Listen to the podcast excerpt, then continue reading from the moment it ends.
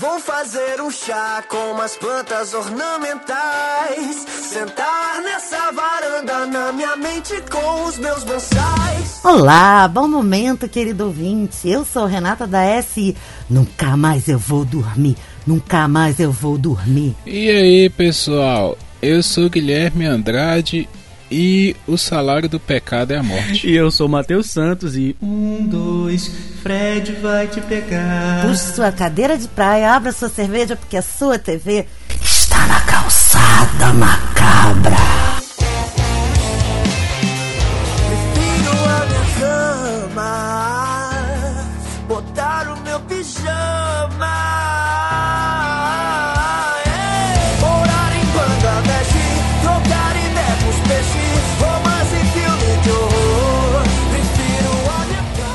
Então, pessoal, estamos aqui para homenagear né, o diretor, roteirista, cineasta Wes Craven, falecido no dia 30 de agosto de 2015.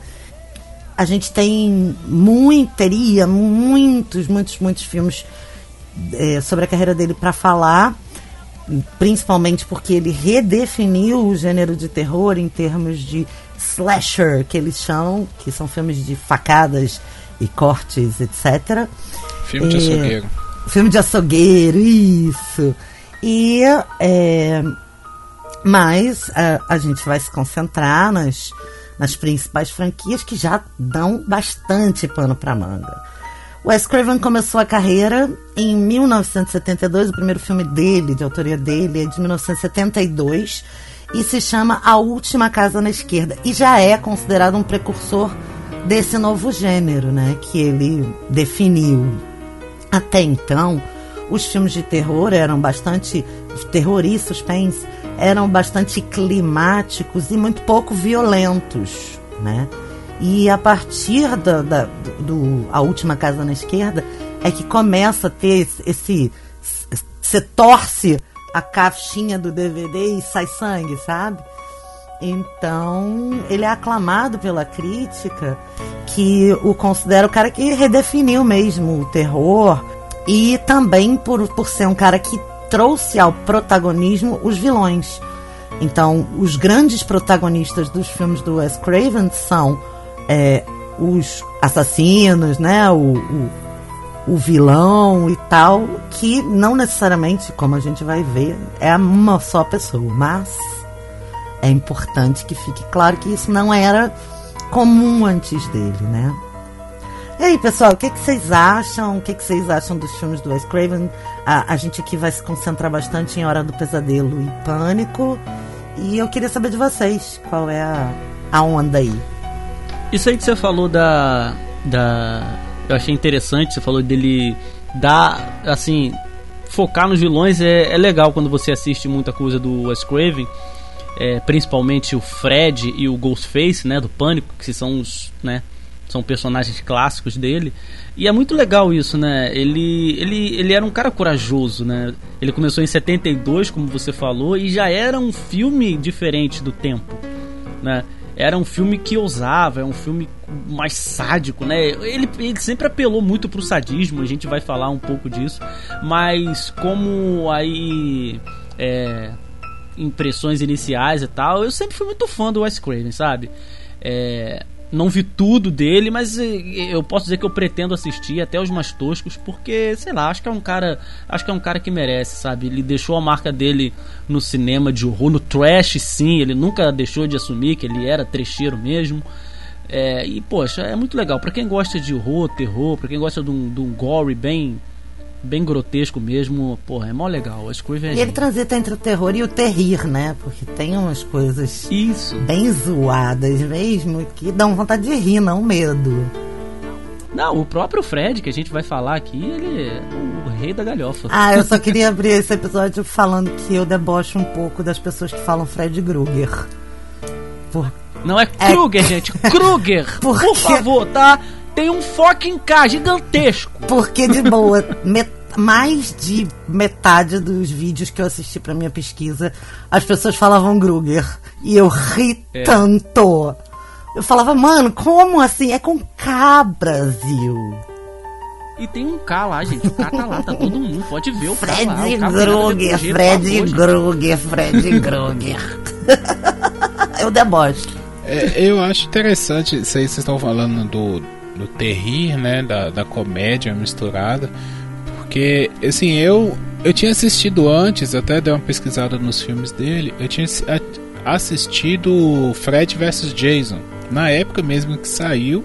E pelo que eu sei, assim, pelo que eu vejo as pessoas comentando, esse talvez seja um dos mais. é, um dos piores, assim, né? Dos que a galera menos gosta e leva na galhofa mesmo. É considerado um filme de péssimo gosto, né? Sim, e aí assistindo agora, eu peguei o A Hora do Pesadelo primeiro e o Pânico, que eu não tinha visto ainda nenhum dos dois. É, é engraçado como o- os vilões eles são desajeitados, né? Muitas vezes o pessoal ali fugindo deles, do, do assassino lá do. Né, que é um fantasma lá no pânico, e, ou o próprio Fred Krueger, tem hora que eles tropeçam, eles caem em armadilha, é, cai da escada, né? Então leva muito para esse lado assim que tira o terror mesmo. Eu, eu não considero filme de terror, talvez naquela época lá, anos 80, anos 90, se encaixasse, né? Pela, pela própria produção também. São fi filmes que envelheceram mal. O Pânico menos, né? Eu achei o Pânico até uma boa produção. Mas o A Hora do Pesadelo é assim. Hoje em dia você vê que, sabe, perde um pouco daquele encanto. Então, mas mesmo assim o filme sobrevive como essa, esse lado mais trash e conta um pouco da história do desse tipo de cinema também, né? Faz parte da história desse tipo de cinema, desse gênero. Eu assisti criança, né? É, o- a franquia Hora do Pesadelo começa com o Nightmare on Elm Street no ano de 1984. É, eu devo ter assistido um- uns três ou quatro anos depois, porque minha irmã era apaixonada por filme de terror. Então a gente dava a oportunidade dela escolher de vez em quando. E eu me lembro que assim, foi esse, foi Dia dos Namorados Macabro e o o Massacre da Serra Elétrica, cara. E ela adorava essas paradas pequenininha, velho. Sabe? Era muito engraçado. Eu tinha terror noturno e eu não gostava do Jason. Na época também era outro grande sucesso. É, mas eu tinha. Eu, o, o- Hora do Pesadelo me deixou com muito medo. Terror noturno, para quem não sabe, é, é um transtorno do sono que muitas vezes se manifesta na infância e passa com a adolescência. No meu caso, maravilhoso. Óbvio, cagada não passou. Eu tenho até hoje, no alto dos meus 42 anos, mas é, amenizado, tratado em terapia, etc. Mas ainda tenho, tenho pesadelos muito realistas. É, e aí, cara, quando surge um filme de um, um cara que te mata quando você tá dormindo, pra mim, criança, aquilo explodiu a minha mente, né? Eu queria ficar até de manhã, dormir só de manhã. Era, foi muito louco, sabe? E ah, é muito importante deixar aqui os números, porque a franquia Hora do Pesadelo, ela aparece em 1984 com o primeiro, só chegou no Brasil acho que em 86. É, e ela conta com nove filmes, terminando em A Hora do Pesadelo, O Novo Pesadelo, O Retorno de Fred Krueger, sim, este é o título, em 2010. Então, assim, eles forçaram e torceram a corda da franquia até não poder mais, né? E óbvio que no meio desses nove filmes tem obras muito porcas. A grande maioria, infelizmente, né? Pod- Infelizmente. assim. Mas fica aqui também o, o cuidado de dizer que os primeiros filmes da Hora do Pesadelo foram responsáveis por revelar alguns dos maiores de, alguns dos maiores não, né, mas grandes talentos do cinema mundial em início de carreira, Verdade. como Johnny Depp, Kevin Bacon, Brad Pitt e outros tantos aí que se se o Matheus lembrar, por favor. É, não, o próprio Robert Englund, é a, a Patrícia Arquette, né? Que fez a parte 3 e, e depois não quis voltar pra parte 4 porque ela achou muito tosco. Aí ela foi lá e inventou uma gravidez. Tô grávida, não quero voltar não. É, foi mais Pô, ou menos isso. inventou uma gravidez é ótimo, né? Não, ela não inventou, ela, ela, ela inventou um papo de que não queria voltar e tal. É, mas assim, o, Renata, Oi. você que é a, a pesquisadora aí, a rainha da Wikipédia, você você pesquisou, você sabe de onde que veio, de onde que o, que o Wes Craven tirou essa ideia desse psicopata que mata pelo sonho? Então, é, Desse Fred Krueger? aparentemente, aparentemente, né? Eu vi algumas entrevistas assim dele, mais antigas e tal. É, e ele diz que se inspirou num, num serial killer de fato, numa série de crimes que estavam acontecendo, por isso o nome Elm Street, porque foi numa, numa rua principal, chama, né? Elm Street normalmente são as ruas principais de pequenas cidades no interior dos Estados Unidos. E numa Elm Street tinha um serial killer matando crianças durante os crianças e jovens durante o sono, durante a noite. Ele pegava as, as crianças e esfaqueava durante o sono. E aí ele teve essa ideia. E se essas crianças estivessem sonhando e do sonho o psicopata atravessou, sabe? Então assim, o Fred nasce disso. Tem muito do. Tem muito do mito do bicho papão também, né? Que o bicho papão ele ganha força quando você acredita nele, né? Quanto mais você acredita, mais força Sim, ele tem. também. Então pode ser uma referência aí E também. Eu ouvi, eu ouvi também, eu ouvi isso que a Renata falou, mas eu nas pesquisas que eu fiz, eu ouvi que ele ele tinha visto uma notícia de, de pessoas, acho que no Japão, se eu não estou enganado, que estavam morrendo misteriosamente enquanto dormiam, sabe? É, tinha uma histeria coletiva também, mas acho que É, um, acho que pode isso, ter um negócio sido de histeria coletiva. É, acho que pode ter sido um conjunto de coisas, mas especificamente Pesadelo na Elm Street, né, que é o, o- o nome original é Nightmare on Elm Street, Uhum. é, que é- é- diz respeito a essa, essa investigação mesmo de um serial killer que matava jovens e crianças durante o sono. Então, assim, ele pode ter juntado as coisas na cabeça dele e o Bicho Papão, com certeza, que inclusive no, na franquia Pânico, no primeiro filme, ele vai explicar as regras do terror, né? É. Que é são regras de moralização social, para quem assim desejar ver, que é Na verdade, ele tem- explica. Ele, olha só, explica. Ele explica regras que já tinham sido apresentadas nos filmes de terror anteriormente, não só Hora do Pesadelo do Wes Craven, mas também o, o Sexta-feira 13 e o Halloween, né? O, ele pega essas particularidades desses filmes e cria regras. Na verdade, ele não cria regras. ele um padrão. debocha das regras. Isso, ele Porque, vê um na padrão e ver- fala, poxa, esses. que, que na verdade é esse deboche que acontece no primeiro filme da franquia Pânico é um jei- é uma metalinguagem que ele usa para dizer os clichês do terror estão todos aqui e olha como eles são uma forma de controle social. Nós jovens não vamos obedecer esses padrões só porque estão ameaçando a gente. Então a gente vai desobedecer esses padrões porque a gente é rebeldinho. E aí a gente vai desobedece e aí a gente morre. Então os outros jovens que estão assistindo vão ter medo e aí não vão desobedecer o padrão. É mais ou menos essa metalinguagem. Não, e é muito legal. Vai lá, Gui. O Pânico, o Pânico eu gostei muito, cara. não Eu tinha gostei visto, muito Gui? assim. Não, Nenhum? não, não tinha. Porque eu, eu não gosto desse tipo de É sério, cara? de, de filme. É porque eu acho muito repetitivo, Caraca, sabe? eu Pra mim lembro, filme cara. de terror é tudo Eu vi igual. no VHS esse filme, meu irmão. Pensa num moleque vendo esse filme no VHS ficando num cagaço da vida. Não, Porque isso você não Ghostface- sabe. Isso porque você não, talvez não saiba, não sei, peraí, 96. E nove, né? 96, Seis, você né? tinha 5 anos, né? Cinquinho. Então, 96 foi o mesmo ano, quer dizer, não sei, 96, 97, que chegou no Brasil no cinema Pânico e é, hum, Medo. Com, Sim, eu lembro do medo Pois anunciando é. na TV. E eu, como eu já contei lá no episódio do De Volta pro Futuro, eu já frequentava cinema. E eu me lembro claramente, pânico numa sala, eram duas salas de cinema só, pânico numa sala e medo na outra. E a gente tentando decidir qual que a gente ia assistir. Porque, tipo assim, ia. Só pra constar, medo naquele tempo me ganhou mais que, mais que pânico, tá? Eu gostei. Mas você viu os dois eu, no cinema? Eu vi os dois no cinema, tipo, um em cada semana, porque aí a gente decidiu ver um, deixou o outro pra ver na semana seguinte. E assim, porque obviamente a gente só tinha dinheiro pra ir uma vez por semana, né? Uhum. Era baratinho, mas não era tão baratinho assim pra uma pessoinha, mini pessoa.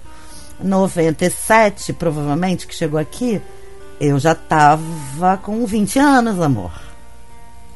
Então, mas eu sempre gosto de, de perguntar isso, a gente, no programa do De Volta pro Futuro, eu sempre gosto de trazer um pouco a coisa de, de como foi a primeira impressão. A Renata viu no cinema, como sempre, faz inveja pra mim, não pro Gui, pra mim, né? Eu vi no VHS, na casa de minha querida tia, que era a única que tinha VHS pra gente poder ver filme. E o Guilherme assistiu agora porque nunca foi o gênero que ele gostava. Como é que foi pra vocês a primeira vez que você viu? Renata já tá contando, pode terminar e depois o Guilherme também pode falar da primeira impressão que provavelmente vai ser totalmente diferente. Eu acho que é legal a gente poder falar sobre isso nas primeiras impressões e em épocas diferentes também. É, a minha sensação é, tipo, eu acho que eu vi esse filme de galera e a gente saiu rindo, zoando. E aí foi comendo McDonald's e ficou falando mal, falando besteira e zoando palhaçada do filme. Tipo, a menina com os mamilos duros que morre encalhada no portão. KKKKKK. Sabe? A minha sensação é essa.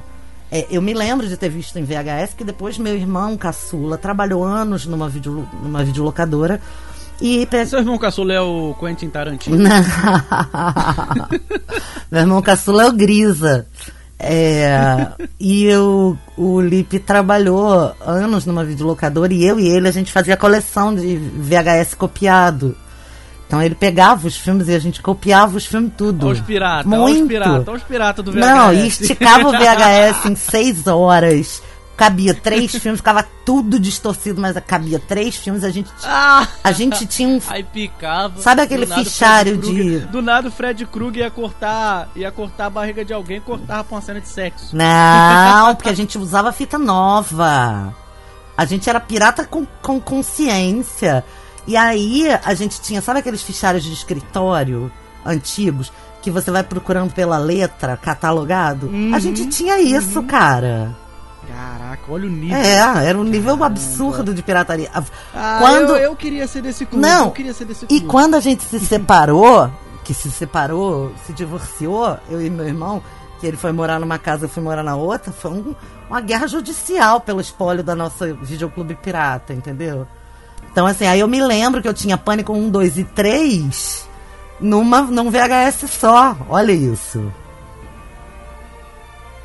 Aí a gente já curtia outro lance, entendeu? Então, assim, de primeira experiência, eu me lembro dessa chacotinha, sabe? E depois. é, Eu me lembro de curtir esse momento já com meu irmão, que aí a gente pegava os filmes de franquia, as trilogias, os filmes do mesmo cara, ou filmes parecidos, tipo, se não tivesse continuação, eu teria pego Pânico, Medo e uma outra coisa, e botado tudo numa fita só. Então, assim, tinha esse outro encontro, sabe? Então, o. O Pânico, como eu tava falando, é, eu gostei muito, cara. Eu achei muito bem feito, assim, mesmo pra época, sabe? É, o A Hora do Pesadelo, ele já tem aquela cara, assim, de que eram os primeiros mesmo, sabe? O cara tava testando e, e o Pânico já é uma grande homenagem, né? Vocês estavam falando aí, a, a Renata tava falando da metalinguagem e tudo mais. É, eu vi isso também, mas eu vi também uma coisa de o autor se homenageando também, sabe? Uma grande homenagem ao gênero que ele ajudou a, a popularizar e tudo mais lá no Pânico. Então ele se cita, né, no, no próprio filme. É, tem a, o, o Fred Krueger, né? É o faxineiro lá da escola. Então, assim, eu vi esse filme muito como isso. O cara assistindo os próprios filmes, sabe? O, o carinha lá da locadora assistindo os filmes e contando Uhum. os passos e tudo mais. Eu acho o Pânico, um, achei um bom filme, mesmo assim. Assisti prestando bastante atenção. Como eu disse, eu não sou muito fã desse tipo de filme porque eu acho muito repetitivo. Mas como esse é uma grande homenagem, é, como esse é uma grande homenagem, então ele se torna algo a mais. entendeu? Não é um repetitivo à toa. É tipo assim, olha, a gente tem esse gênero e esse filme aqui consolida esse gênero. Então eu achei muito massa esse o, o Pânico, assim. Não sei se assistiria de novo. É, me fez lembrar o Todo Mundo em Pânico, né? Que foi um clássico também da comédia, do, da, da do auge lá dos besteróis, né? Hoje em dia tá meio em baixa a comédia besterol. Mas no, no, nos anos 2000, início dos anos 2000, é, era um clássico, Todo Mundo em Pânico, que eu assisti muitas vezes, então a minha referência dos dos, de alguns desses uhum. vilões é do, do Todo Mundo em Pânico. E às vezes eu tava vendo o filme e eu lembrava da cena lá, né? Do, do filme de comédia, uma, sei lá, uma referência contrária, né?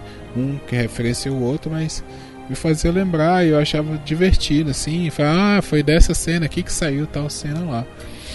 Eu gostei pra caramba, cara. Eu achei assim um puta diretor também, sabe? Não sei se a gente vai entrar nisso aí depois do trabalho dele como diretor, mas eu achei um puta diretor, cara.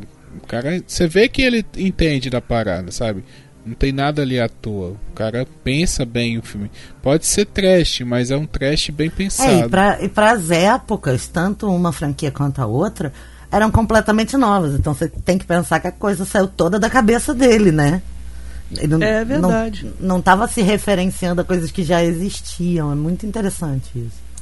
Eu gosto do. O Guilherme estava falando que gostou do Pânico, e eu queria muito, sinceramente, que ele tivesse visto na época, sabe? Para ele, eu acho que a visão dele teria sido diferente. Porque eu vi o Pânico, é de 96, né? O primeiro Pânico. O primeiro. Isso. É, tá aqui, 1996.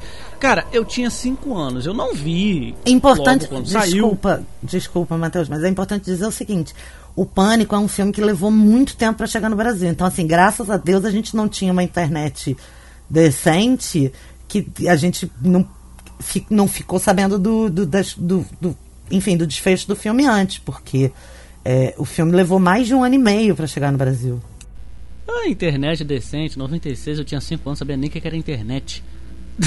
É, não, ai, mas ai. se acontece isso hoje com um filme inovador, a gente se fode, porque a gente vai ver todos os spoilers primeiro vai ver todas as críticas primeiro e o filme não chegou. Como assim, né? É, não, na época não tinha isso não. Assim, o, o meu o meu termômetro para ver filme era o meu primo mais velho, porque como eu já falei várias vezes, a minha tia tinha um VHS e a gente juntava para ver filme na casa dela, porque ela tinha VHS e não tinha filho.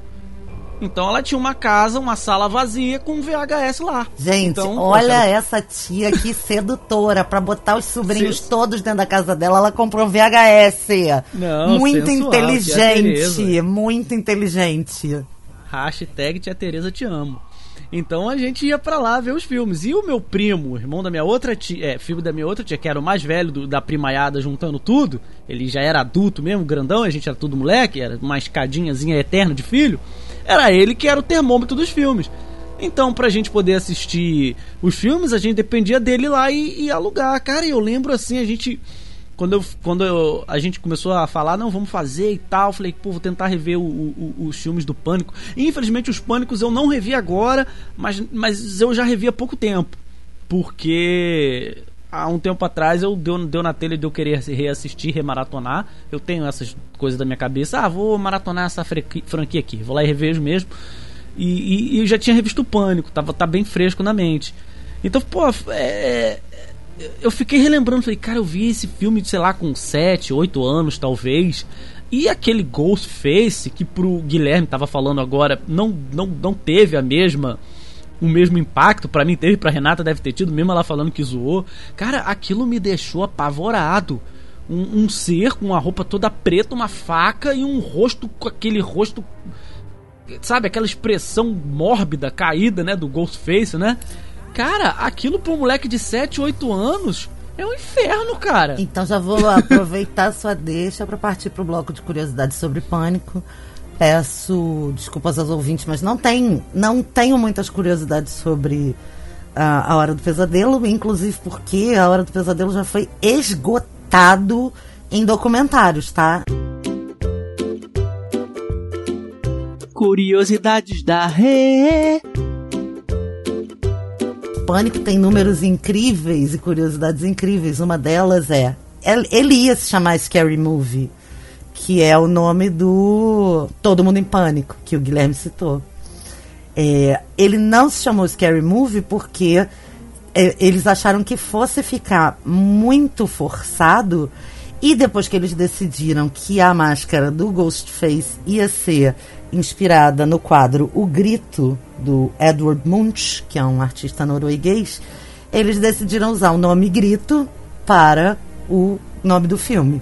Então, referenciando ao vilão como protagonista, de novo, como eu falei antes, é, o vilão é protagonista e o nome do filme é uma homenagem ao quadro que deu origem à máscara do vilão.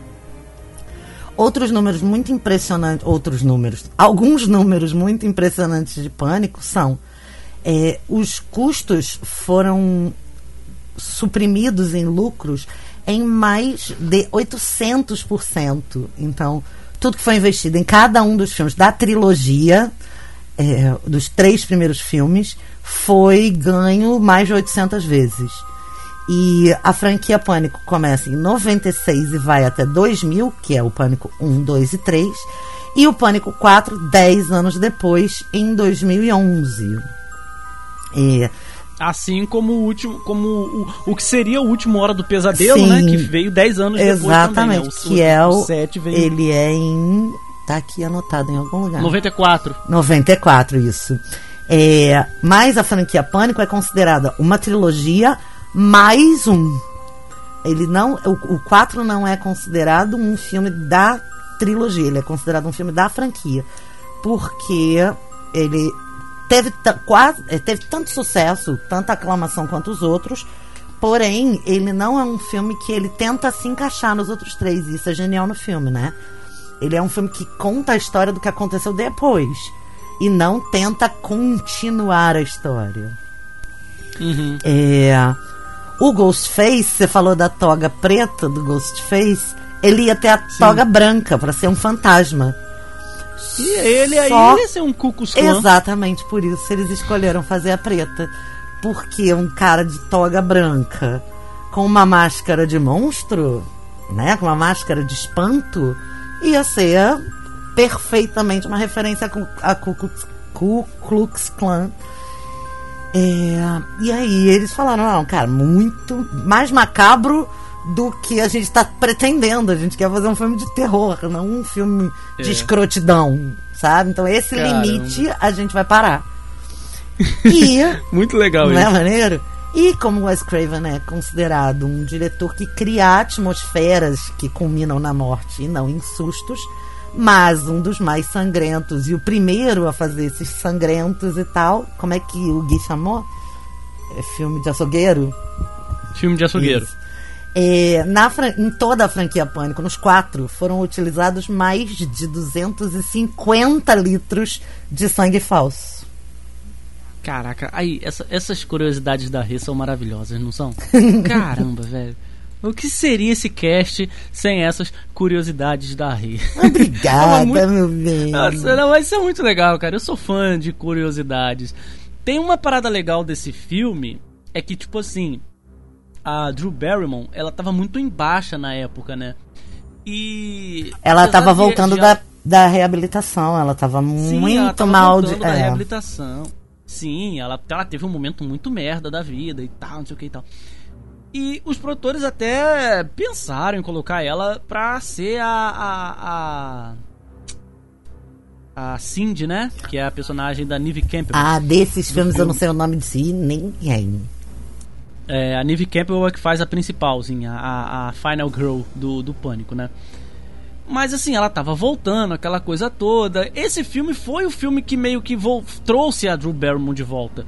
Assim, é muito legal a- o personagem dela no primeiro filme, sabe? Porque apesar dela morrer ali no início, né? Ela é a primeira morte do filme. Poxa, ela tem um diálogo muito maneiro com o, o Ghostface e tal. Ai. Alô, Por que você não quer falar comigo? quem tá falando? Fala o seu nome que eu falo o meu. Ah, eu não vou dizer não. Que barulho é esse? É pipoca. Você tá fazendo pipoca? Uhum. Eu só como pipoca no cinema. Eu tô me preparando pra ver um filme. Sério? Qual? Ah, um desses filmes de terror. Você gosta de filmes de terror? Qual o seu filme de terror preferido? Ah, não sei. Tem que ter um filme preferido. De qual você se lembra? Ah, Halloween. Aquele do cara que usa máscara branca e anda por aí perseguindo babás. Sei. E qual é o seu? Adivinha. Ah, a Hora do Pesadelo. Aquele do cara com facas em vez de dedos? É, do Fred Krueger. Fred, isso mesmo. Gostei desse filme. Assustador. É, o primeiro era, mas os outros são uma porcaria. E você tem namorado? Por quê? Você vai me convidar pra sair? Quem sabe? Você tem namorado? Hum, não. Ainda não me disse seu nome. Por que, que você quer saber meu nome? Porque eu quero saber pra quem eu tô olhando. O que, que você falou? Eu quero saber com quem eu tô falando. Não foi isso que você falou. E o que você acha que eu disse? O quê? Alô? Olha, eu tenho que desligar agora. Peraí, achei que fôssemos sair juntos. É, eu acho que a gente não vai, não. Não desliga na minha cara. Então, assim, ela tem uma construção legal, apesar de, de ser uma ponta, né? Tanto que o filme, um, alguns posters do filme, não todos, mostrava ela na capa principal, sabe? Porque ela era, querendo ou não, a Drew Barrymore, né? A atriz já consagrada. E se você procurar na internet, você encontra alguns posters que tá a Drew Barrymore estampada assim, né? E faz uma referência, aí, aí, aí sim já é para quem é, é, é mais fanático de cinema, tipo eu, faz uma referência de leve ao é, Psicose, do Hitchcock. Ah, gente, spoiler de Psicose, por favor. Psicose, acho que eu posso dar spoiler, não posso? Então, o Psicose, é, a atriz faz a personagem principal, que a gente acha que é a principal, morre antes da metade do filme. Que foi uma, uma coisa assim inesperada que o Hitchcock fez.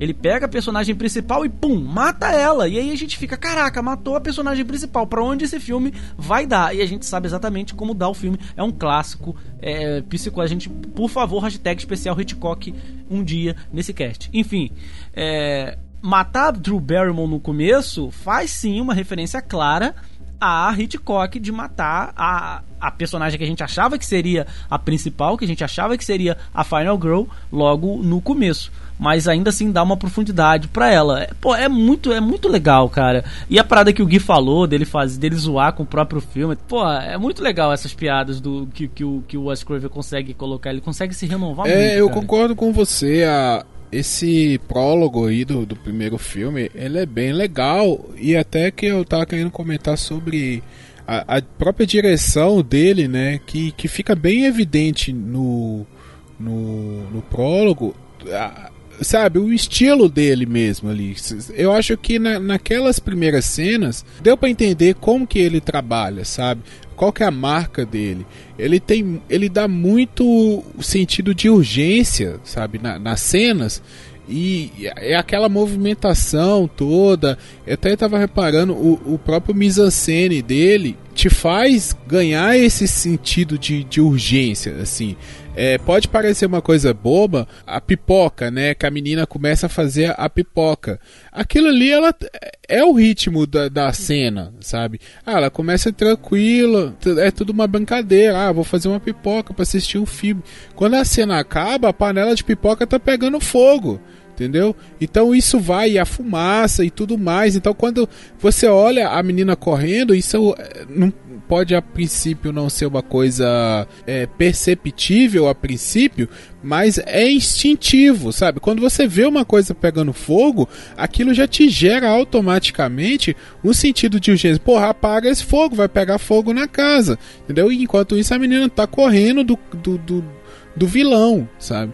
Então, é, e em outros filmes também, em outras cenas ao longo do filme, é, ele usa muito esse, esse mise-en-scène de colocar elementos que vão ser utilizados ao longo do filme na, no cenário, sabe? Então ele não precisa fazer aquela coisa mais é, didática que muitos diretores fazem, né? Ou roteiristas fazem, de apresentar o elemento ali para você, tipo, ah, isso vai ser usado, né? Não, não tem essa meio que essa regra em alguns, em alguns filmes Tipo, se é uma faca é apresentada no início do filme, ela possivelmente será utilizada lá no final como ferramenta para matar o vilão ou o mocinho, ou sabe? É, tem esse tipo de, de, de utilização no, no próprio A Hora do Pesadelo é, as armadilhas que a menina faz para pegar o Fred Krueger não são apresentadas, mas quando a mãe dela vai levar ela lá no porão e você não entende por que, que ela tá chamando ela para conversar lá no porão, todo aquele ferramental está colocado na cena, sabe? Então você não precisa pensar assim, pô, de onde que essa menina tirou esse tanto de ferramenta? Isso foi apresentado de forma natural durante. Então, assim, é um grande diretor, sabe? Eu fiquei admirado com o trabalho dele, mesmo não gostando desse tipo de, de filme, sabe? E talvez se eu assistisse esses filmes, sei para gravar aqui, eu nunca teria reparado nisso também. Assistiria de forma banal para me divertir e tudo mais, sabe? Mas como a gente ia gravar, eu peguei a prestar atenção na, na própria direção dele e vi que, pô, o cara, sabe, ele não é bobo e ele não, não tem o reconhecimento que tem à toa. É, ele é como um mestre de cerimônias, né? Ele vai te apresentando todas as possibilidades, ele te introduz ao ambiente, você fica familiarizado e depois ele não tem que ficar te explicando nada. É, eu acho que é, é isso mesmo, né? Porque ele não precisa ficar fazendo, dando aquelas explicações bobas que outros filmes ficam. Ah, da onde saiu essa faca mesmo, como você falou? Tá ali, tá dado, é, é dado. Você entra no ambiente com ele, ele cria toda uma atmosfera. A história da panela mesmo, da pipoca que você citou, ou até com quando a Neve Campbell vai, né, e descobre quem que é realmente o Ghostface, ou quem são o Ghostface, é, todos os elementos em volta dela já estão explicados. Então, pode só a cena acontecer. Você não precisa ficar foca aqui, foca ali, explica aquilo, explica aquilo. Não, ele, ele presume que você foi com ele, você fez aquela viagem com ele. Maravilhoso mesmo.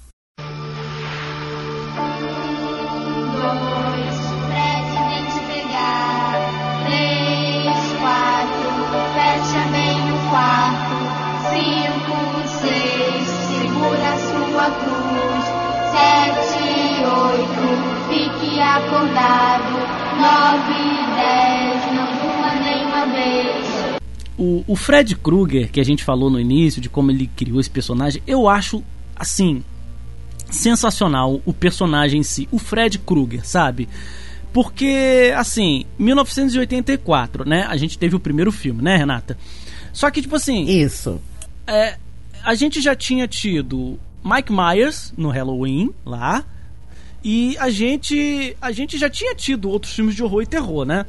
É, a gente já tinha esse tipo de filme. O Sexta-feira 13 é de 1980. Halloween é de do final dos anos 70, 78 ou 79, se não me engano. Então, ele vem, né, depois em 84 com o, o, né, o primeiro Hora do Pesadelo. Cara, olha só. O Jason é uma criatura que vem Pra quem já assistiu Sexta-feira 13, né? Ele é meio que trazido dos mortos, né? E ele mata os outros com um facão, correndo a 2 km por hora. O Mike Myers, lá do Halloween, a mesma coisa. Ele mata os outros com uma faca gigante, correndo, andando. E eu não corro. Mike Myers é mais sinistro ainda, que nem correr ele corre, né? Ele anda. Mas ele sempre pega, né, os personagens e mata, tirando a Jamie Lee Curtis, que é sempre a nossa querida Final Girl, né? E voltou pra provar isso aí no, no, no Halloween, né, 2019. Maravilhoso. Inclusive.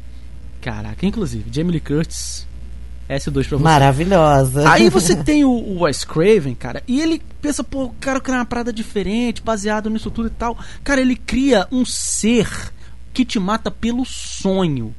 Olha que parada foda, galera. Porque, tipo assim, um- um- um bicho correndo atrás de você, tu pode correr, tu pode querer subir no muro, tu pode tacar pedra, entendeu? Tu pode fugir. Agora imagina uma criatura que te pega no momento que você tá mais vulnerável. Que é quando você tá dormindo, cara. Velho, isso é muito, isso é muito sinistro, assim, de você Imagina isso pra uma criança com terror noturno. que me pariu, velho. Tipo assim, esquece, porque quando você pensa no Fred Krueger nos filmes, e pra quem assistiu todos os filmes, ele vai ficando mais tosco Eu acho que eu filme. só não assisti um, mas ele vai ficando mais tosco mesmo. Ele vai ficando mais tosco a cada filme. E eu fiz esse. Eu, fi, eu, eu, já, tinha, eu já tinha assistido o 1, o 2 e o 3. Aí eu falei, ah, gente, pô, a gente vai gravar um cast, não vai ser tanto trabalho, então eu vi a parte 4. Eu só não vi o Jason vs Fred. Esse eu, esse eu não revi. Eu vi quando saiu e eu falei, não, esse eu não vou rever, esse eu não preciso. Qual é a mitologia do Fred? Isso, isso é legal falar. Como é que, como é que ele surgiu? O Fred supostamente era um é, assassino, serial killer, pedófilo que abusava e matava crianças e aí foi pego pelos moradores ali da vilinha, foi espancado e queimado vivo e morreu. E aí o jeito que ele conseguiu de se vingar foi voltando através dos sonhos das pessoas. Exatamente isso. Só que aí é que tá o louco. Essa essa descrição que a Renata deu de que os pais das crianças pegam ele e matam ele, a gente nunca viu isso em nenhum dos sete filmes. A gente só ouviu histórias. A gente foi ter isso como audiovisual no remake de 2010. No Fred vs Jason também Sim. tem um flashback. Isso é, eu não revi, o que tá relembrando aí, eu vi esse filme só quando saiu, gente. Então qualquer referência a Fred vs Jason não tenho de memória, porque eu só vi quando esse filme foi lançado, acho que em 2003 ou 4. Mas eu acho que em vários dos filmes tem um diálogo ou outro que isso vai sendo contado. Não, sim, então, o que eu tô falando, conversa tem. ah, Conversa sim, tem. em audiovisual, ok, ok. ok. Audiovisual a gente só foi ter no remake. Que os pais correm, encurralam ele num, num galpão, né? E aí o, o tá, jogam aquele coquetel molotov e ele queima e sai queimado de lá. O personagem, pra, porque eu acho que é legal falar disso, cara, ele é um personagem muito legal. Essa coisa do cara que mata pelo sonho. A gente, a gente não tinha tido isso antes, entendeu? A gente tinha tido assassino de tudo quanto é maneira. A gente tinha tido o Letterface lá, que é o cara que mata com a serra elétrica, com o rosto de. que é clássico também, dos anos 70, né? Com aquela. com máscara de gente.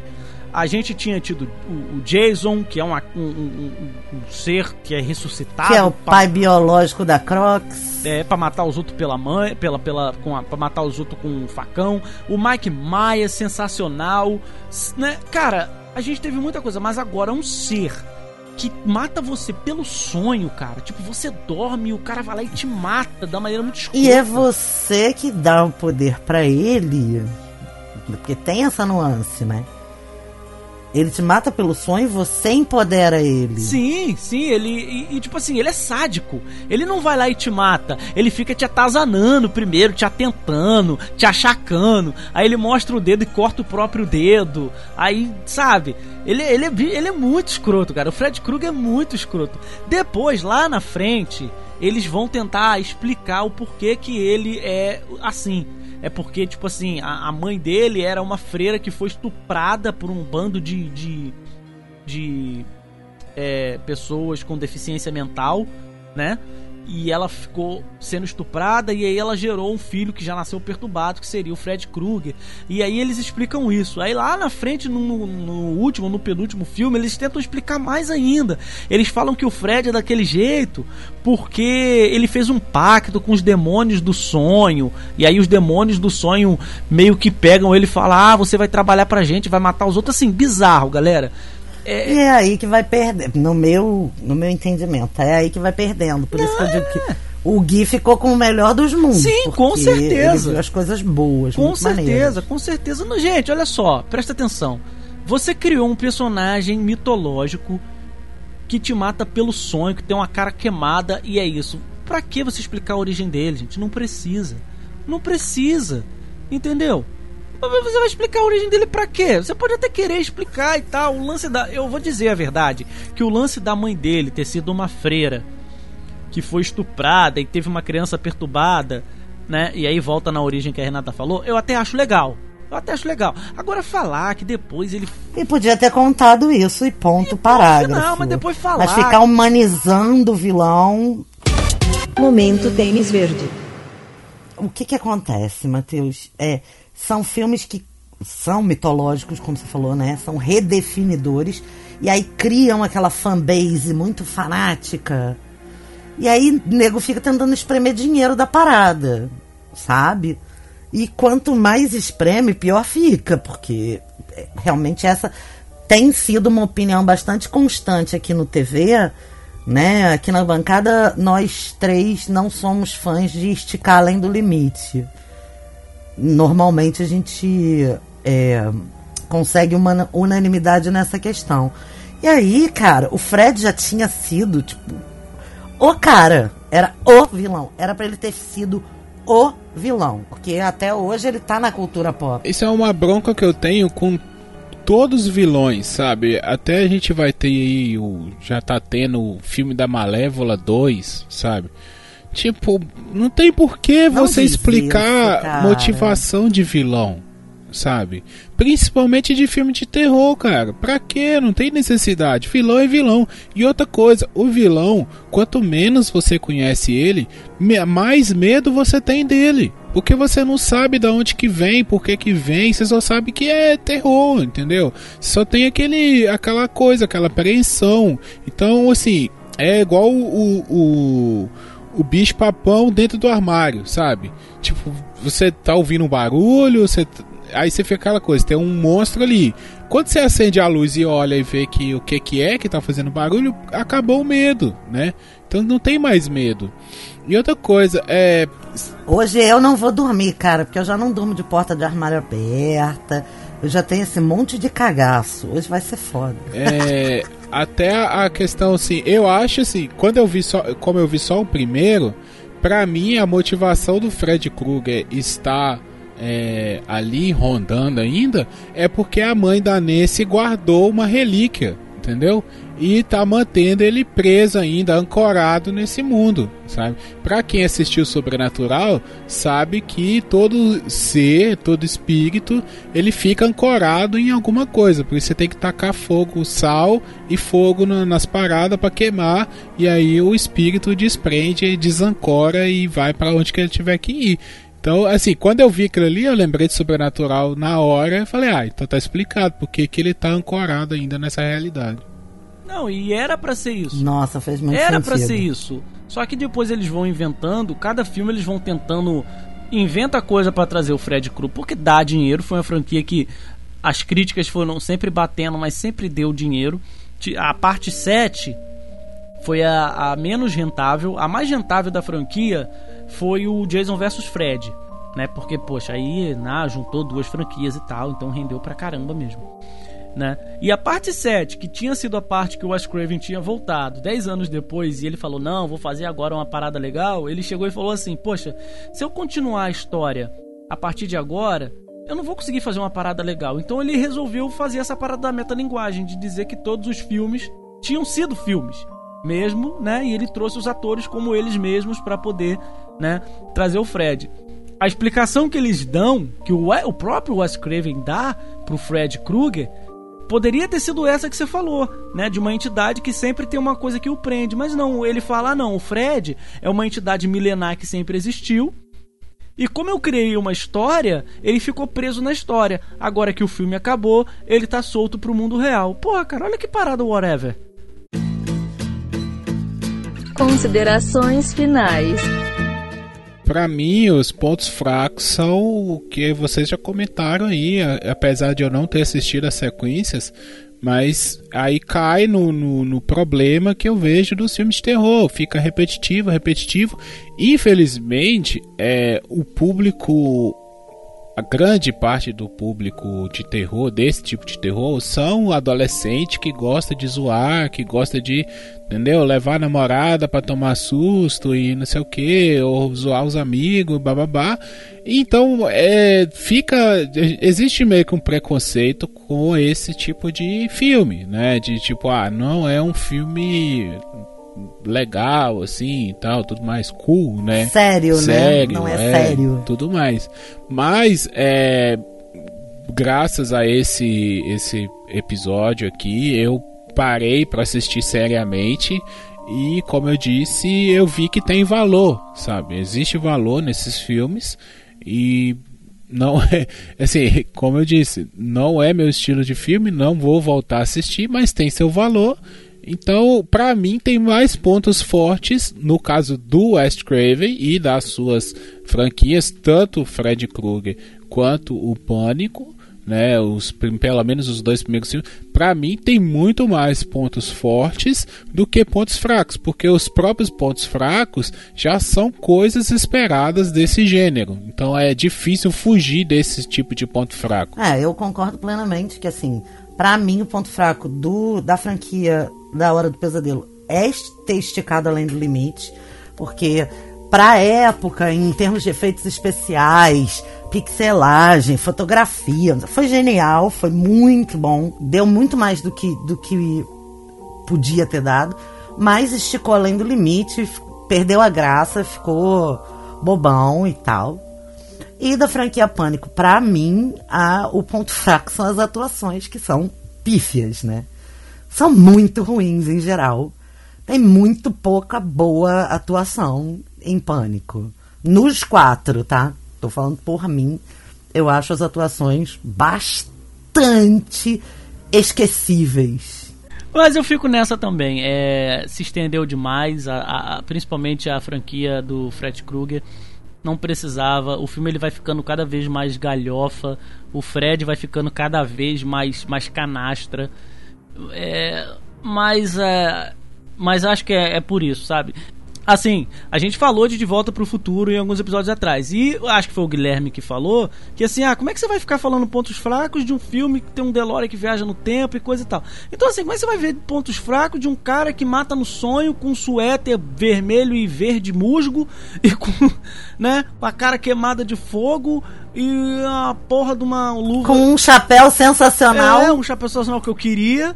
Se alguém quiser me dar de presente, aceito muito. E uma luva de, de, de, de, de, de, Edward de mão de tesoura. Então, assim, é, ficar falando, batendo no filme, que acho que foi, foi feito pra ser trecheira mesmo, não é.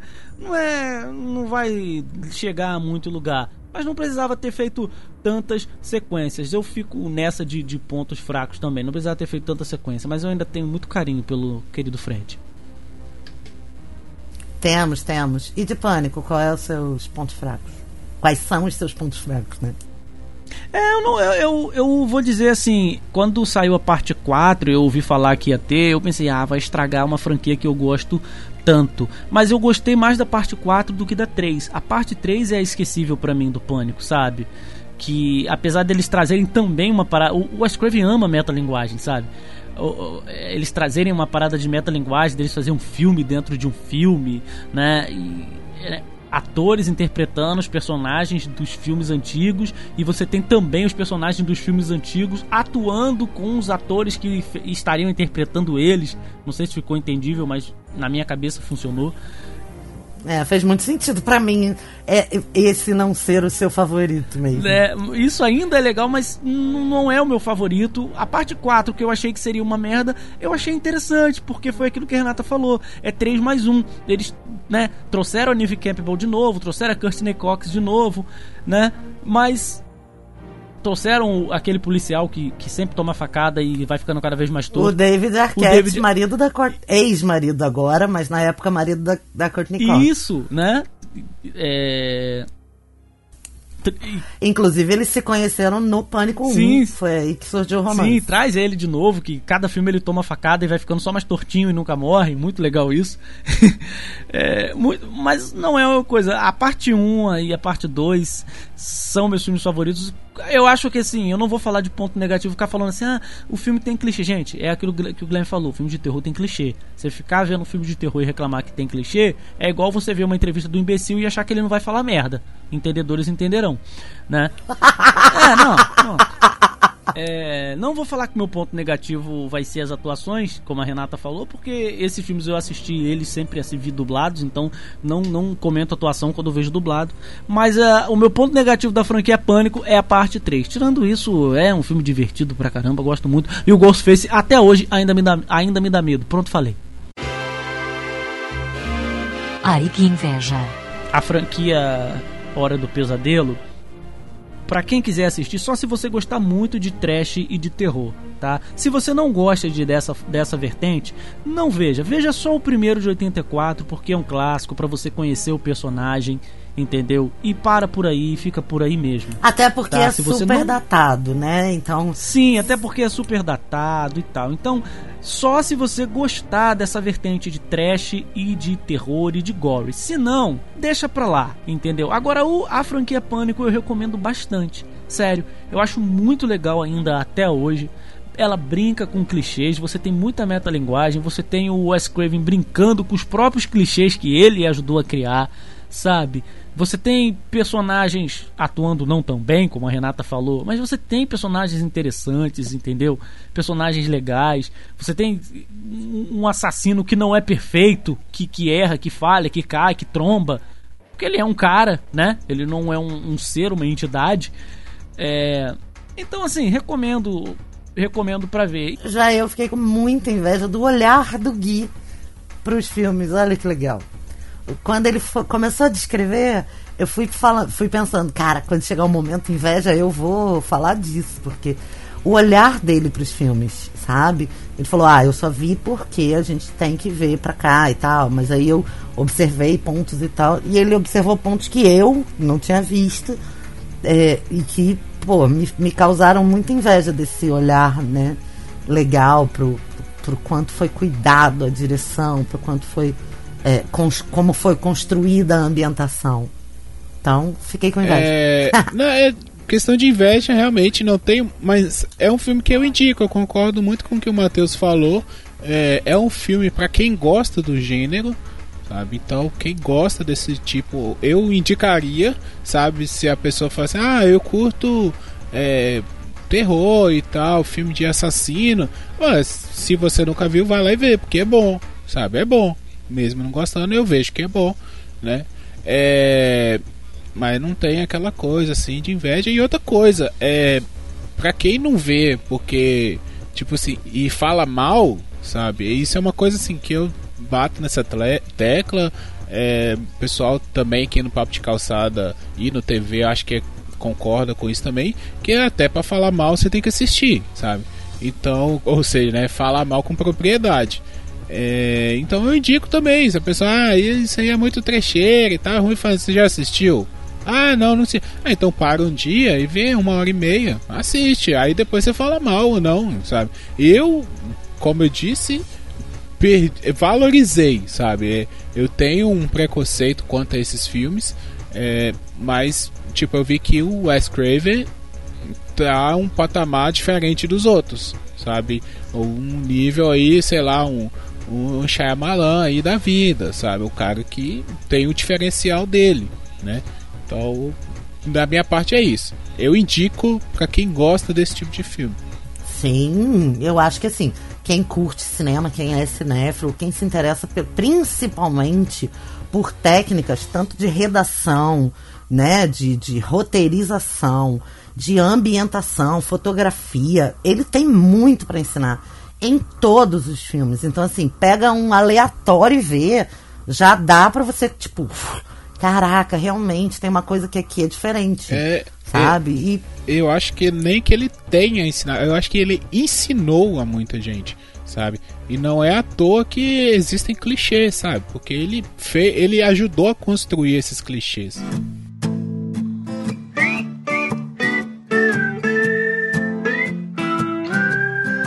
Vou fazer um chá com umas plantas ornamentais. Sentar nessa varanda na minha mente com os meus bonsais. Querido ouvinte, muito obrigada por você ter continuado até aqui. Nós agradecemos se você comentar.